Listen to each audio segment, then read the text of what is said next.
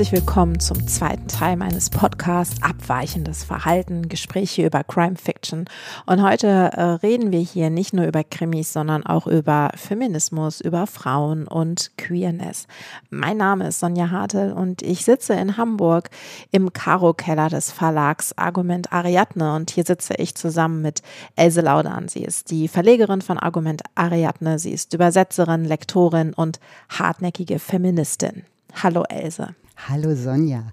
In der zweiten Folge geht es weiter mit dem Blick zurück in die Geschichte und zwar in die 1980er Jahre. Da schrieb Sarah Dreher die ersten Teile ihrer Privatdetektivin-Reihe mit Stoner McTavish. Und bevor ich mit dir über Sarah Dreher und Stoner rede, würde ich gerne noch etwas zu der Autorin selbst sagen. Sie wurde 1937 in Pennsylvania geboren und ist 2012 in Massachusetts gestorben. Sie hat als klinische Psychologin gearbeitet und war Schriftstellerin.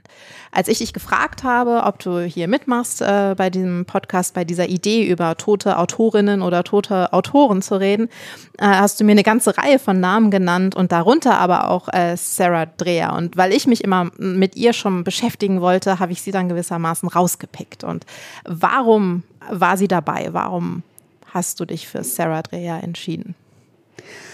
Sarah Dreher war von all unseren Autorinnen der Anfangszeit bei Ariadne diejenige, die am meisten Einschlag äh, generiert hat, die durch ihre äh, unsterblich gewordene Figur Stona McTavish äh, im Grunde äh, die, die Frauen, unser Zielpublikum, die äh, bewegten Frauen, die politisch interessierten Frauen, aber auch die ähm, einfach nur krimi-affinen Frauen so heftig erreicht hat, dass die zum Teil äh, skandierend äh, durch die Straßen zogen und Stoner-Zitate sangen. Und ähm, Stoner McTavish war einfach eine, eine Figur, eine, eine Kunstfigur, die eine unglaubliche kulturelle Wucht hatte. Und das war genau das, was wir ja für unser Projekt auch suchten. Und ähm, infolgedessen ist Sarah Dreher einfach eine total wichtige Autorin in unserer Geschichte.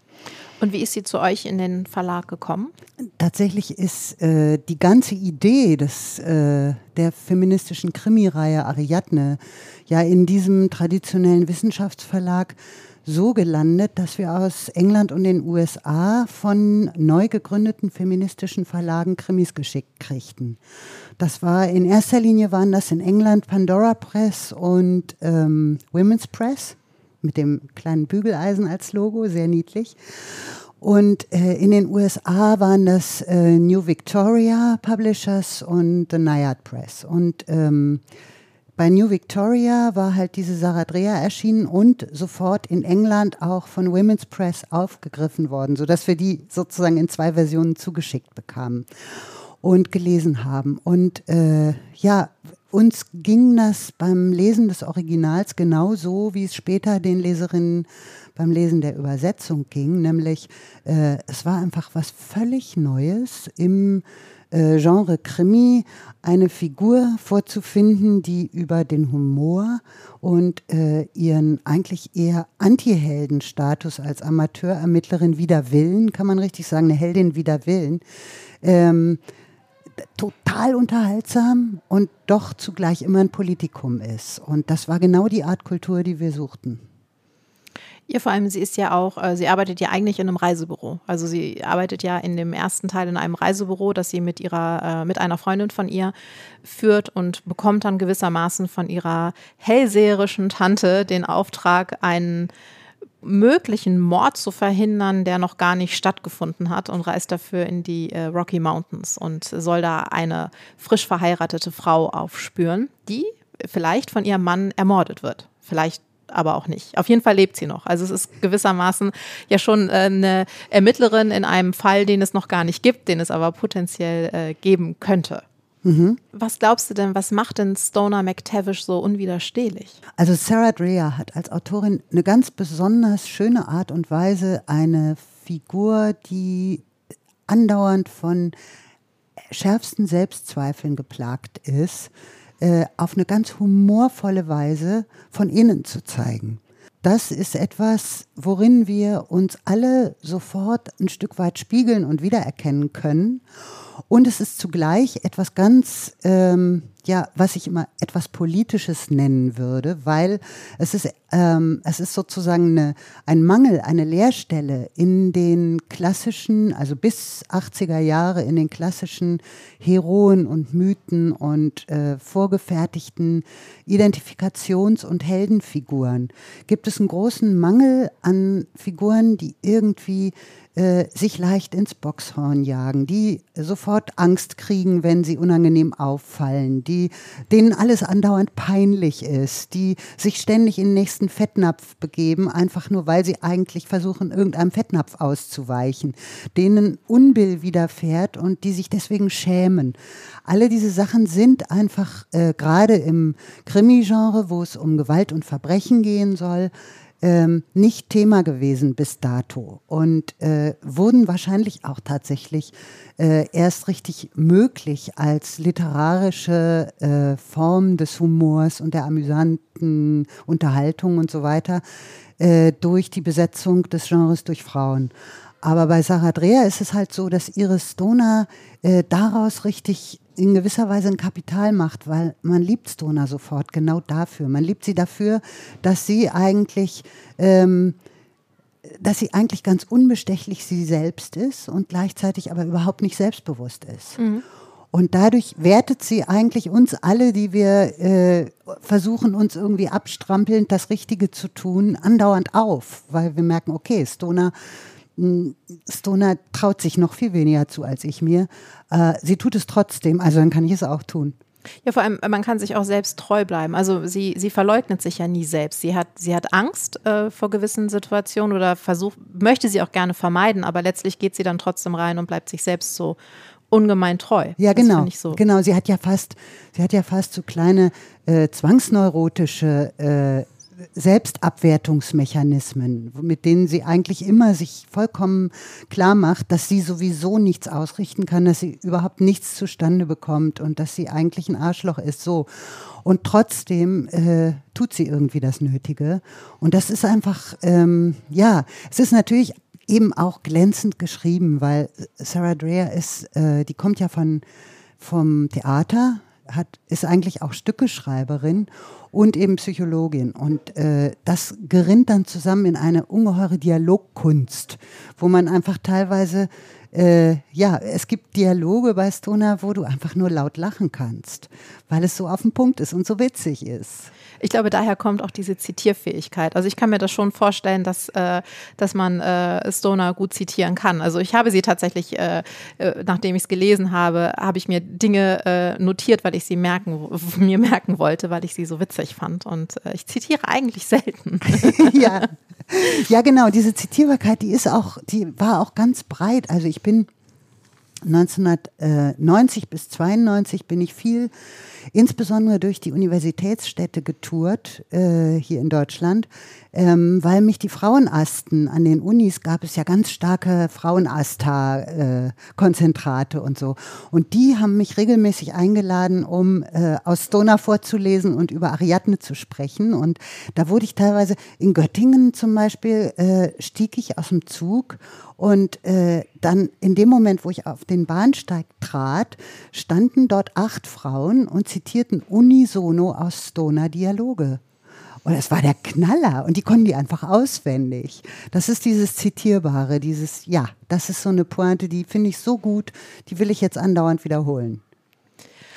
Und was was sie, glaube ich, auch noch auszeichnet, ist tatsächlich so eine gewisse Zögerlichkeit. Dass sie ja niemals sich, also sie denkt jetzt ja nicht, nur sie kann äh, diese Frau in dem ersten Teil retten, also Gwen ist es, äh, in die sie sich dann auch verliebt.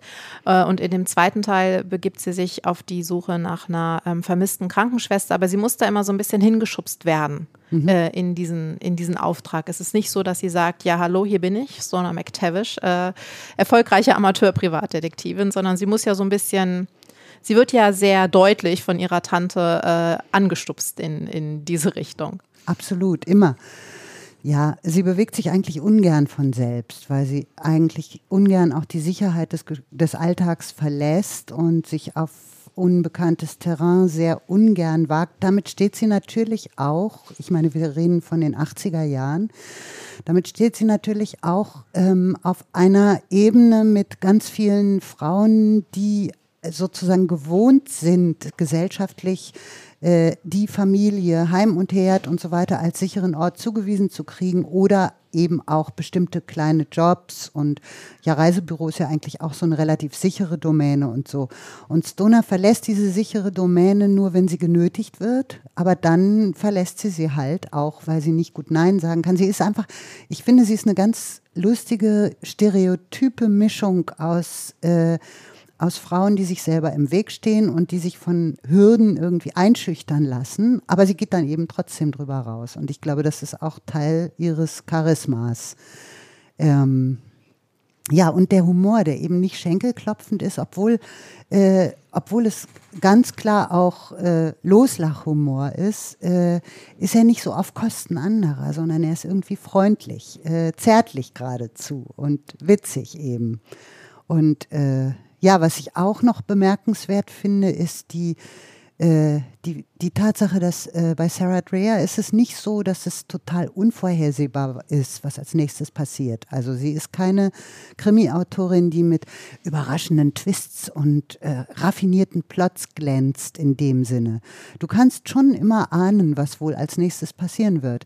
Es ist dann aber so, äh, so auf den Punkt interessant packend und mitreißend geschrieben, dass du völlig vergisst, dass du vielleicht eigentlich auch gern überrascht wirst. Du musst gar nicht überrascht werden, du bist einfach drin.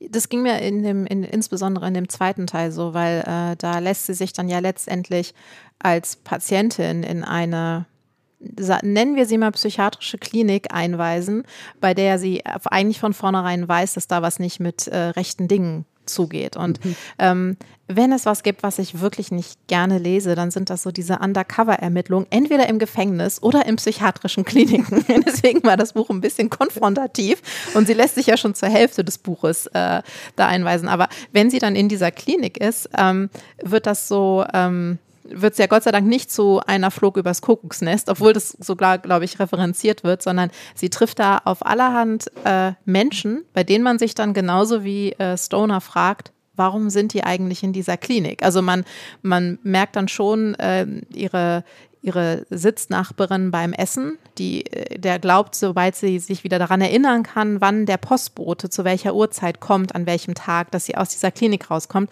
Man, man ahnt da so, ja, so ein Scheitern dahinter. Und mhm. ähm, der, es gibt den Verdacht, dass ihr Mann sie eigentlich abschieben wollte, aber man merkt auch, naja, vielleicht bräuchte sie tatsächlich psychiatrische Behandlung. Mhm. Aber ich finde, das ist einfach, da entsteht in diesem Buch auf einmal so ein, nochmal so ein kleiner Nebenkosmos, ähm, bei dem man schon weiß, wohin der im Kriminalfall oder in dem vermissten Fall führen wird, aber man hält sich einfach gerne in dieser kleinen Welt noch ein bisschen auf, bevor es dann weitergeht. Ja, ja, genau.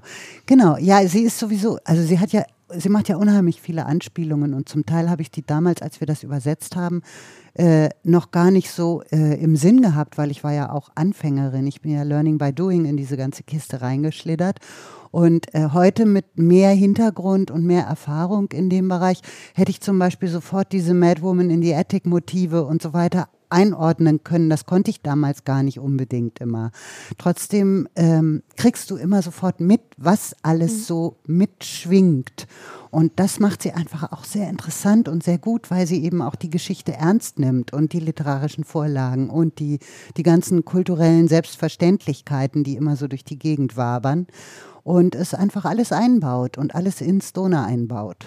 Wenn man ähm, über diese Reihe liest, auch ähm, wie sie damals äh, rezipiert wurde, kommt immer wieder, oder ich bin jedenfalls mehrfach darüber äh, gestoßen, der Einwand, das sei keine richtige Kriminalliteratur. ja, äh, also das, ich muss deswegen sofort lachen, weil äh, das habe ich natürlich so unzählige Male gehört. Äh, angefangen damit, dass äh, selbstverständlich, wenn Frauen mit Frauenthemen in ein Genre vordringen, welches sich bisher äh, bei aller, bei allem politischen Zündstoff und bei allem äh, thematischen Zündstoff von Gewalt und Verbrechen dann doch auch ein bisschen selbstgefällig darauf ausgeruht hat, dass es natürlich immer um echtes Heldentum geht. Und he echtes Heldentum ist nun mal eine Männerdomäne. Und da muss es dann auch wirklich immer gleich um ganz konfrontative, kriegerische Sachen gehen.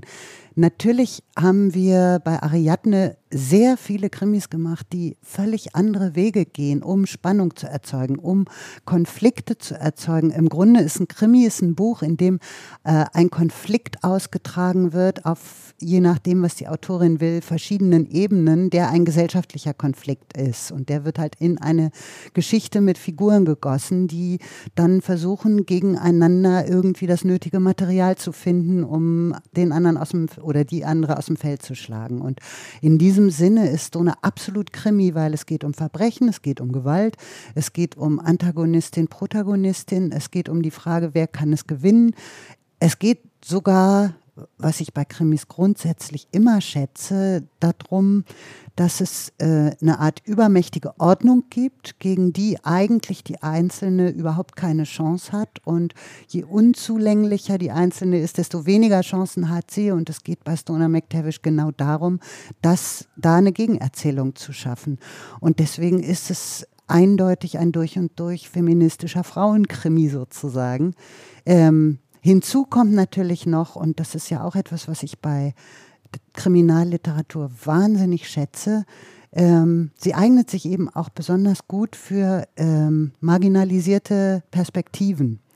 Also Perspektiven, die nicht sowieso Erzählhoheit haben in unserer Kultur. Und Stoner als schüchterne Lesbe ist selbstverständlich eine völlig skurrile Heldin aber sie ist eine der großartigsten Heldinnen in der Geschichte von Ariadne, die einfach unglaublich Wirkung hatte, weil sie, gerade weil sie so eine unwahrscheinliche Figur ist, die loszieht, um irgendwie jemanden zu retten. Wieso sollte sie jemanden retten können? Die kann ja nicht mal sich selbst retten. Ja, genau, darum geht's. Darum geht's. Und das ähm, für krimiwürdig zu erklären, war eine unserer kulturellen Taten. Und da konnten wir dann mit Autorinnen wie Sarah Dreher einfach gut äh, genau das umsetzen, was wir im Sinn hatten. Und ich finde, dass es dem dem Krimi-Genre wahnsinnig gut bekommen ist, dass es äh, feministisch erobert wurde, dass es dadurch eine viel größere Themenspektrum, Bandbreite gekriegt hat, viel mehr verschiedene Inhalte. Und ich bin auch als äh, hoffnungslose Idealistin der Überzeugung, dass wir kulturell viel mehr so offenes Erzählen brauchen, wo auch gespielt wird mit diesen Versatzstücken und wo die Erzählhoheit äh, dem, dem klassischen Klischee vom Helden weggenommen und neu gedeutet wird und anders und unterlaufen und damit herumgespielt. Und man kann das eben, man kann das, Mann und Frau kann das auf verschiedenste Arten machen. Dreher macht es auf die humorige Art, andere Autorinnen machen es auf äh, knallharte oder ganz historische oder supermoderne oder poetische Art. Es, ich mag jede Art, die mit dem Genre spielt und es gleichzeitig verändert, unterläuft, erweitert. Das macht Rhea halt auch. Ja, aber dabei spielt ja eben tatsächlich auch eine große Rolle, dass ihre Heldin lesbisch ist. Also das ist, war ja schon in den 80er Jahren, ähm, waren ja äh, Lesbenkrimis oder auch Schwulenkrimis ähm, wichtig. Also sie waren ja auch viel populärer ähm, es, Sie haben ja viel dazu beigetragen, zu der Demokratisierung des Genres. Ja, tatsächlich würde ich sagen, aus meiner Perspektive, die uns, also uns hat das ja auch überrascht. Also wir haben mit Ariadne angefangen, äh, 88 haben wir gesagt, okay, wir machen jetzt eine deutschsprachige Frauenkrimireihe. Das gab es bis dahin auch noch nicht. Und äh, das wurde auch wahnsinnig, also auf der einen Seite belächelt, auf der anderen angegriffen, äh, ungeheuer äh, unterschiedlich verhandelt und diskutiert und war ein großer Skandal eigentlich. Also ein richtiger Skandal. Und wir haben gesagt, okay, wir versuchen drei Schienen parallel zu machen. Wir wollen ähm, die neue feministische Form des Genres bringen, die gerade entsteht in den anglophonen Ländern. Wir wollen aber auch ähm, die sozusagen die Frauen, die einfach den Kriminalroman für, äh, für erzählen, um politische Inhalte äh, Nutzen da drin durchaus präsent haben. Wir wollen aber auch unbedingt Lesbenkrimis machen, weil es gibt offensichtlich gerade aus USA kommen Lesbenkrimis, was natürlich wiederum damit zu tun hatte, dass sowohl die, der Verlag Nayad Press als auch der Verlag New Victoria als auch äh, äh, aus Seattle The Seal Press. Das waren die drei Haupt-Frauenkrimi-Verlage äh, in den USA und das waren alles Lesbenverlage. Also das war die zweite Schiene und die dritte Schiene war, wir wollten äh, Klassikerinnen ausgraben, also Frauen, die entweder damals unter männlichem Pseudonym schreiben mussten, die jedenfalls in der Geschichte des Kriminalromans nicht richtig gewürdigt worden sind. Und dann hat sich ganz schnell erwiesen, unsere Leserinnen wollten unbedingt Lesbenkrimis. Und zwar egal, ob sie lesbisch sind oder nicht. Weil das war Ende der 80er war so ein Zeitpunkt, wo es ganz viele kulturelle Räume gab, die von der Frauenbewegung erstritten waren. Es gab unendlich äh, Frauenbuchläden, Frauenkneipen, Frauencafés. Es gab Frauenbälle jedes Jahr. Es gab äh, Frauenasten. Es gab einfach kulturellen Raum, in dem Frauen etwas Kulturelles wollten. Und die Krimis tropften da rein und wurden begeistert aufgesogen und insbesondere die Lesbenkrimis waren absolut Kult. Und insofern denke ich, muss ich wirklich sagen, ich glaube, dass in der Geschichte der Kultureroberung die Lesbenkrimis auch für Frauen, die gar nicht unbedingt selbst lesbisch waren, eine wahnsinnig befreiende Perspektive enthielten, weil die Möglichkeit, äh, einfach sich vorzustellen, dass Romantik, Liebe, Sex möglich ist, ohne dass da schon wieder reale Männer drin vorkommen müssen, weil die realen Männer nämlich gar nicht so richtig mitkamen mit dem, was Frauen irgendwie anfingen zu wollen. Da war einfach nur diese Idee, ich, ich könnte ja auch Frauen lieben, so eine Befreiung, dass die Lesbenkrimis von allen die geliebtesten waren.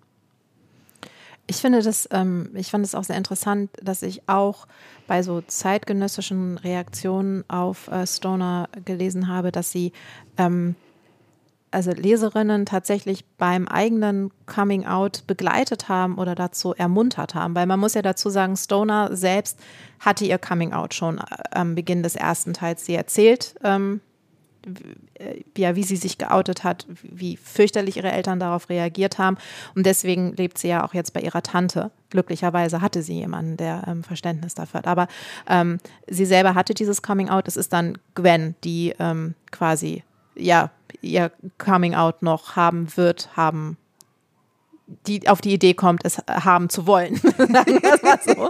Ähm, und äh, ich glaube, dass äh, das auch nochmal zeigt, äh, wie die Krimis ja damals gewirkt haben. Also auch was für ein, äh, worüber da dann tatsächlich geschrieben wurde in einem populären Genre. Ja, ja, ja, das ist absolut richtig. Das ist absolut richtig und es ist natürlich auch so, dass, äh, dass Sarah Dreher da auch die Möglichkeit genutzt hat, eine, eine, Heldin zu erschaffen, mit der wir uns alle ganz leicht identifizieren können und zu zeigen, dieser Heldin wird von der Norm übel mitgespielt. So, äh, ist natürlich, es kommt noch hinzu, dieser Effekt, den ich bis heute wahrnehme, dass äh, die, die US-Gesellschaft mit ihren äh, starken bibeltreuen christlichen Elementen und so weiter auch nochmal ganz besonders toxisch ist in Bezug auf Abweichung. Äh, aber überhaupt vorzuführen, ähm, wie sich Diskriminierung anfühlt, das ist, finde ich, auch im besten Sinne Literatur von unten und wirklich die Perspektive weg von der herrschaftlich besetzten Perspektive, weil es ist einfach, äh, Stoner ist gewöhnt, als, als Person komplett gedisst zu werden, nur weil sie Frauen liebt. Und das wird aber auch vorgeführt als engherzig, engstirnig und scheiße. Und infolgedessen äh, sind die Sympathien klar verteilt. Und natürlich ist das ungeheuer ermutigend. Und ich denke eben auch über die Frage der persönlichen Sexualität oder äh, Identität hinaus äh, ist es einfach ermutigend für für alle Personen, die in der normierten Form sich nicht sofort aufgehoben fühlen, weil es eben genau davon abweicht. Es ist ja auch an sich so, dass Stoner geht auf so einen Kreuzzug und ist die abweichende Figur, der eigentlich keiner was zutrauen kann. Aber alle, alle ähm, positiven Figuren, denen sie begegnet, also äh, vom netten Ranger bis zur netten äh, Lodgewirtin, äh, erkennen selbstverständlich sofort die tollen inneren Werte unserer Heldin und verbünden sich mit ihr. Und das ist wunderschön und ungeheuer ermutigend. Und, und dennoch denkt sie jedes Mal, äh, jetzt muss ich das ja noch sagen. Also jetzt, jetzt muss ich ja noch mal ganz deutlich machen, dass ich Frauen liebe und sie hat immer dennoch auch ein bisschen Angst vor der Reaktion und vielleicht der genau. anderen. Und vielleicht auch gerade je sympathischer sie ihr gegenüber findet, desto größer ist die Angst. Also das finde ich auch in dem äh, zweiten Teil, wenn sie dann in diesem Diner ist und diese tolle äh, Diner-Besitzerin äh, kennenlernt ähm, und wo sie sich dann so denkt, ja, na, die, wahrscheinlich denkt sie sich eh schon, aber jetzt besser raus damit. Ja. Aber auch wirklich Angst hat, äh, die Sympathie dieser, äh, dieser Frau wiederum zu verlieren. Ja, ja, das ist, denke ich, ein Erfahrungswert. Und tatsächlich ist es so, Bestimmte Erfahrungen musst du selber machen, um sie zu verstehen. Ähm, es ist schön, wenn wir sie in der Literatur finden, aber ich muss an der Stelle eine kleine Anekdote erzählen. Die kannst du ja auch rausschneiden, wenn sie nicht reinpasst. Aber ähm, einige Jahre später, nachdem wir schon, nachdem ich schon ebenfalls Stoner-Verlegerin war, habe ich äh, in Amsterdam auf der wunderbaren feministischen Buchmesse 1992 die Originalverlegerin von Sarah Dreher kennengelernt und mich ungeheuer verliebt. Äh, eine ganz tolle Frau. Und äh, ja, ich habe mich einfach spontan verknallt und weil ich, ich war zu dem Zeitpunkt sehr jung und voller Selbstbewusstsein, weil dieses Ariadne-Projekt funktionierte. Es lief wie geschmiert, es brummte. Die Frauen schrieben uns tonnenweise Briefe. Alles war in Bewegung und ich war total happy. Und ich lernte diese großartige Frau kennen, Beth, die eben Stoner im Original verlegte. Und die war mit ihrer Lebensgefährtin dort und natürlich ging da gar nichts, aber ich war trotzdem verknallt und habe mich dann, irgendwie habe ich es geschafft, ihr eine Verabredung abzuringen. Und dann sind wir zusammen abends äh, im Dunkeln zu zweit äh, durch Amsterdam geschlendert und ähm, natürlich, oder was heißt natürlich, ich denke, es war schon so, dass wir, da, da, da britzelte es einfach und es knisterte zwischen uns und wir gingen also Hand in Hand. Und Amsterdam, ähm, die Niederlande galten als das äh, äh, progressivste Land, was es überhaupt gibt zu dem Zeitpunkt. Und trotzdem muss ich dir sagen, irgendwie wurde dann gegrölt und es wurden irgendwie Flaschen geworfen und das war 100 Meter weit weg, aber ich habe solche Angst gekriegt, mhm. weil ich mit einer Frau Hand in Hand durch dunkle Straßen gehe und weil mir klar wurde, dass kann sein, dass du jetzt plötzlich nur deswegen eine reingefeuert kriegst. Und ähm, es ist bedrückend, wenn man sich klar macht, wie abseits der Norm zu sein, dich ständig zehnmal so verwundbar macht, wie du sowieso als Frau ja schon bist. Ich meine, wir Frauen lernen ja von ganz klein auf dauernd irgendwie zu denken, dass wir mit unseren Körpern Zielscheiben sind ja. und nicht allein im Dunkeln unterwegs sein dürfen, was ja eine glatte, äh, ein glattes Märchen ist, weil in der Familie ist es ja noch viel gefährlicher als auf der Straße. Aber wir lernen, unsere Körper sind Zielscheiben und wenn wir dann auch noch abweichen und nicht mit einem Kerl Hand in Hand gehen, sondern zwei Frauen Hand in Hand gehen, dann sind wir nochmal potenziert Zielscheiben. Und so ist auch Stoner ständig auf der Hut und rechnet dauernd damit, dass äh, irgendwo irgendwelche Rednecks hervorspringen, ihr eins aufs Maul geben oder irgendwelche Menschen, die eben noch respektvoll mit ihr sprachen, feststellen, ah, sie ist eine von diesen Perversen, dann muss sie jetzt raus und so. Damit rechnet sie andauernd, weil sie nicht aufgehoben ist in der Norm. Sie spricht ja auch immer von der gegenkulturellen Beziehung die sie hat. Sie hat eine gegenkulturelle Beziehung. Ja. Das, also kannte ich tatsächlich als Ausdruck überhaupt nicht. Ja. Das ist, äh, aber das verortet sie halt auch irgendwie ganz klar nochmal. Ja.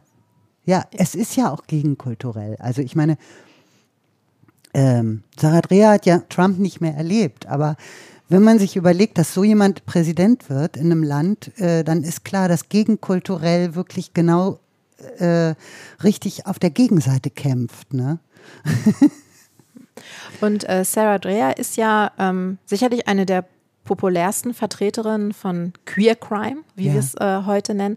Ähm, und sie ist ja auch jetzt im Gegensatz zu äh, Val McDermott oder auch äh, Rita Mae Brown zum Beispiel, ähm, dieser, dem, dem Queer Crime treu geblieben. sie hat ja nicht angefangen, äh, Krimis mit heterosexuellen Protagonistinnen zu schreiben. Aber dennoch hat ja in, oder vielleicht auch gerade deshalb, hat ja jetzt in unserer Gegenwart äh, diese ganze, ähm, wie soll man es nennen? Ich will jetzt nicht Subgenre sagen, weil das wieder separiert, aber in, in gegenwärtig spielt ja Queer Crime keine, keine Rolle. Es ist ja irgendwie, äh, also wenn wir über heutige Krimis reden, dann würden wir das ja nicht mehr so separieren. Oder würden wir es dennoch separieren? Wenn wir jetzt eine lesbische Krimi-Autorin haben mit einer lesbischen Heldin, würden wir das heutzutage noch unter Queer Crime äh, summieren? Oder ist das ähm, einfach eine Bewegung, die gab es 80er, 90er und dann, dann, dann flachte sie so ab? Ja, das ist eine sehr gute Frage. Ähm da fällt mir viel zu ein. Also das eine, was ich sofort dazu denke, ist natürlich, ähm, haben wir bei Ariadne einfach, weil wir das jetzt seit 88 machen, das grundsätzlich mit Frauen im Genre erlebt, was wir auch in Bezug auf, was du jetzt Queer Crime nennst. Wir haben das einfach äh, auch, auch mit einem gewissen Trotz Lesbenkrimis genannt, weil das war sozusagen jetzt auch der Kampfbegriff da drin. Ähm, Frauenkrimis und Lesbenkrimis sind auf eine Art selbstverständlich geworden. Das waren sie nicht, sie waren ein Skandal. Und das dürfen wir auch nicht vergessen, dass das ein Skandal war, weil ähm, als Skandal brauchst du es auch anders. Wir haben auch, ähm, wir haben auch erlebt, wie die Verlage, die Lesbenkrimis äh, im englischsprachigen Raum machten, immer mehr davon machten und zum Teil wurden die auch qualitativ viel anspruchsloser weil klar war, okay, das ist jetzt auch eine Ware, die gut läuft.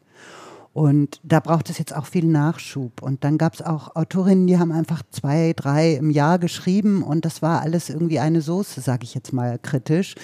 Ähm, und so sehr wir uns bemüht haben, auch wir haben ein paar gebracht, die meinem heutigen Standard nicht gerecht werden würden.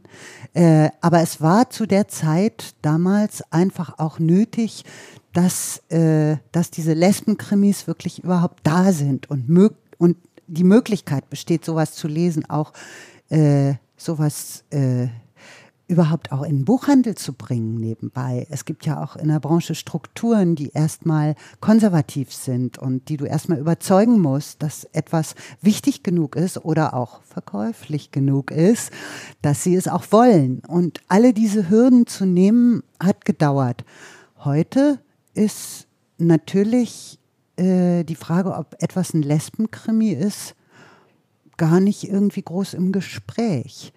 Ähm, ich habe gerade kürzlich einen gelesen, doch hat er mich ein bisschen enttäuscht, weil ich dachte, ah, ist doch ein bisschen klischeelastig und eigentlich auch literarisch nicht mutig und wieso sollte man sowas heute noch lesen? Und dann dachte ich, oh Gott, das ist aber doch auch eine sehr privilegierte und elitäre Einstellung von dir, Else, dass du jetzt so die Messlatte hochziehst. Aber so ist es, so passiert es mir, weil ich langweile mich sonst auch. Nun gibt es ja gegenüber dem ähm, lesbischen Kriminalroman oder gab es ähm, immer einige Vorurteile und als ich das so ein bisschen darüber gelesen habe, dachte ich, okay, das sind im Prinzip dieselben, die es auch gegenüber dem feministischen Krimi gibt. Es ist, äh, sie sind nicht unterhaltsam, sondern sie sind didaktisch und äh, sie sind äh, viel zu sehr auf das äh, Thema konzentriert. Ähm, was entgegnest du solchen Vorurteilen? Oh, also wenn ich eine längere Antwort geben soll als Bullshit. ja, bitte. Dann würde ich ein bisschen ausholen und sagen, nee, nee, nee. Ähm, natürlich kommen mit dem Vormarsch der Feministinnen ins Genre auch andere Themen ins Genre. Für diese anderen Themen gibt es nicht unbedingt immer bereits eine vorhandene Erwartung, eine Rezeption, eine Toleranz und eine Gewohnheit, weil das nicht so einfach ist, wenn einem nicht sowieso die große Erzählung gehört. Äh, es gibt aber reichlich exzellente feministische Autorinnen, die auch für bequeme und an den herrschenden Kanon gewöhnte äh, Lesweisen alle Bedürfnisse erfüllen in hohem Maße. Ich sage nur Sarah Paretsky und Konsorten, äh, die einfach mit allen Bausteinen des exzellenten Kriminalromans total souverän arbeiten und dennoch die ganze Zeit keinen Zweifel daran lassen, wo die Gesellschaft sexistisch ist, wo sie rassistisch ist und inwiefern eine feministische Figur andauernd wie Don Quixote gegen diese Windmühlen kämpfen muss, ob sie will oder nicht. Ähm, das, also es gibt wahnsinnig viele Autorinnen, ich muss noch Liza Cody in diesem Zusammenhang erwähnen, die sich speziell auch immer wieder mit der Frage beschäftigen, ähm, was lässt sich denn erzählen und wie können wir es erzählen, auf das es ein Charisma entwickelt, äh, welches nicht äh, so mal eben ausgebotet werden kann.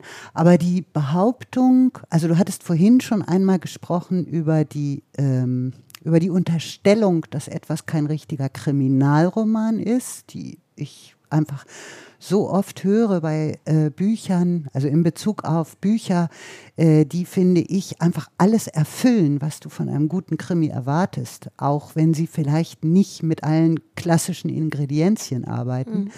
Und genauso ist es, denke ich, auch ähm, mit diesem angeblich langweiligen des Feministischen oder auch, äh, wir können sogar, ich würde mich so weit rauslehnen, ich bin ja nur Else, ich würde mich so weit rauslehnen zu sagen, mit dem aufklärerischen Krimi muss keineswegs äh, einhergehen, dass er irgendwie ähm, wieder propagandistisch kommt, sondern es gibt einfach, äh, es gibt Autorinnen, die fantastisch erzählen können und die Geschichten erzählen, die dir sofort unter die Haut gehen, dich packen und keine Wünsche offen, keine Wünsche offen lassen. Ähm, Malanan zum Beispiel, die ja diese, diese Krimireihe um Cooper äh, über Südafrika, als die Apartheid ganz jung ist, geschrieben hat. Ähm, das ist so aufklärerische Literatur und gleichzeitig ist das State of the Art mit das Beste, was überhaupt aus Südafrika an Krimis gekommen ist. Und da gibt es ja schon einige gute. Ja. Und äh, so, also es gibt immer Erzählerinnen und ich bin jetzt halt äh, beim Ariadne-Programm auch wirklich bestrebt, immer nur die aller, allerfeinsten Crème de la Crème Erzählerinnen zu nehmen. Aber es gibt immer großartige Erzählerinnen, die wirklich sich selbst alles abverlangen. Natürlich gibt es auch Leute, die finden, ich habe eine Botschaft, ich muss jetzt nicht gucken, wie das Handwerk geht. Die Botschaft muss reichen. Aber solche verlege ich nicht. Ja, ich glaube, die gibt es auch bei Männern und Frauen. Also Selbstverständlich, die gibt es, die gibt es immer. Im feministischen die gibt es, Nein, die gibt es immer. Die gibt es äh, in marxistischer, in christlicher, in vermutlich auch in islamischer Form, überall. Das ist gar nicht der Punkt. Nee, aber ähm, tatsächlich ist es so, dass wenn die, äh, wenn die die, die klassische große Erzählung erstmal dir keinen Platz gibt, dann musst du ja richtig erfinderisch werden, um dir einen zu schaffen. Und meistens führt das dazu, zu genau dem, was wir auch aus allen anderen Bereichen kennen, wo die Geschlechter ungleich verhandelt sind, dass die Frauen viel besser werden. Und so gab es zum Beispiel auch äh, über die Jahrzehnte immer wieder Kritiker, die mir unter der Hand und im Vertrauen gesagt hat, ja, also äh, bei den Männern passiert ja schon lange nichts mehr im Genre, aber bei den Frauen.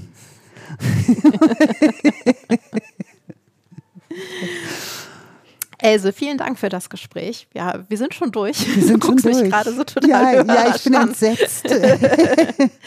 ja, vielen Dank für das Gespräch und äh, vielen Dank für den Raum. Und äh, ich äh, danke auch euch, dass ihr äh, zugehört habt. Und wie immer freue ich mich über Feedback, Weiterempfehlungen, Folgen und was man alles so mit Podcast machen kann.